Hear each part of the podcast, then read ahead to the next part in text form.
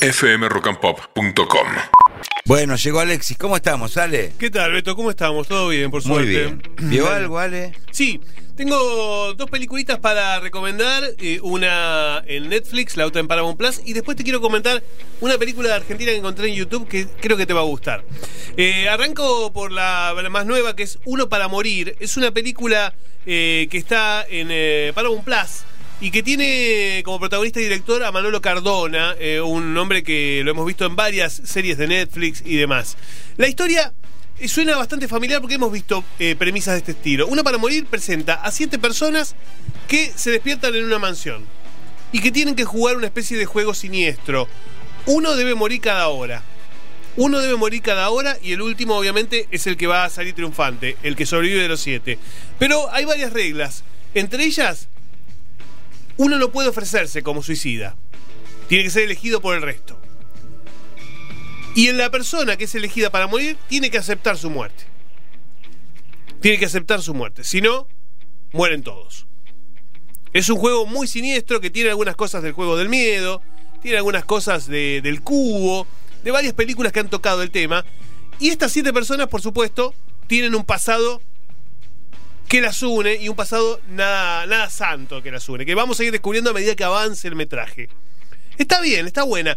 Casi te diría que funciona como una obra de teatro, porque todo transcurre dentro de un lugar cerrado, ¿no? Y como obra de teatro está muy buena. Quizás como elemento cinematográfico le falta un poquito de acción. Eh, y no es una película sangrienta ni nada por el estilo, porque generalmente este tipo de películas tienen un elemento sangriento muy fuerte. En Uno para Morir eso no ocurre. Es más de diálogo, es más de actuación, es más de intriga y de giro argumental. Tiene giro argumental, tiene lo que se llama el plot twist, eh, que hace que sea un poco más interesante. Así que eh, les recomiendo Uno para Morir, que es una, una película que está disponible en eh, Paramount Plus. La otra película que les quiero recomendar es El Torneo. Está en Netflix. Es una película de acción muy cortita pero efectiva, en donde vamos a encontrar un torneo que se realiza cada cierto tiempo, en donde compiten los asesinos a sueldo más importantes del mundo, los más efectivos.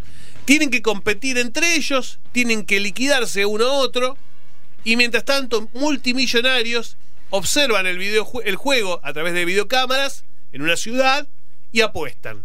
Apuestan por quién va a ser el ganador. Obviamente hay un plus. Cada uno de estos asesinos que participan de este juego de, de- de muerte tienen injertados un chip en el que si abandonan o se alejan explotan.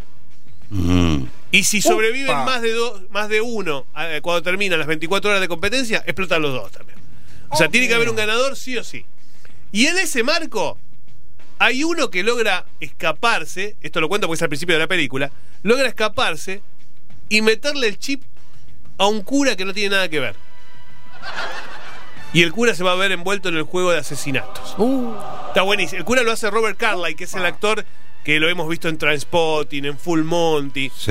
Gran actor, gran actor Robert Carlyle. Bueno, le digo, está interesante. Es una película chica, digamos, es una película súper independiente, pero es efectiva, tiene acción, tiene buenas escenas de coreografías de peleas, balas, piñas, un montón de cosas y está bien. Es, Me es- interesa, ¿dónde? es entretenida. El torneo está en Netflix, eh, la pueden ver en Netflix. Y la otra, Uno para Morir, está en Paramount Plus. Y te decía, Beto, que te quería comentar una cosa que encontré en YouTube, Argentina.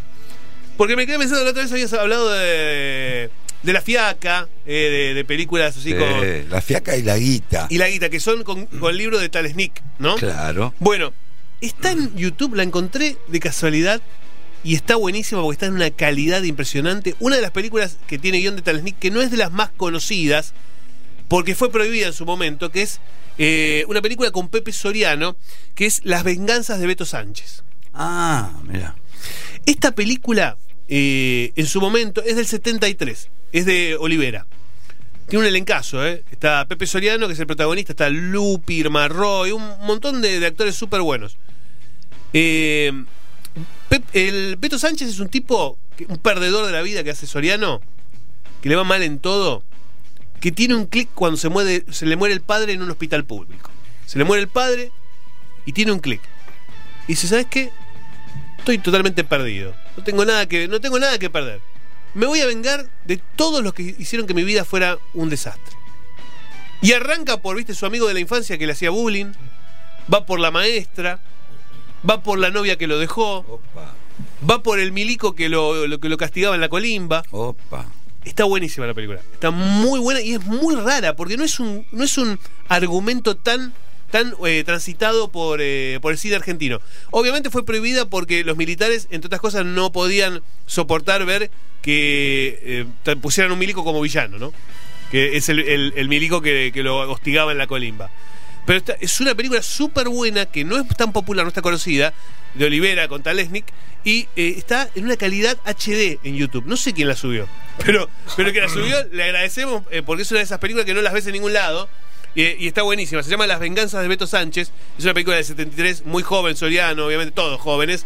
Lupi hace del amigo de la infancia, al que se encuentra para cobrarle la- las que le hizo. Está súper buena, ¿eh? véanla porque vale la pena ver cine argentino de los 70 no tan conocido. fmrockandpop.com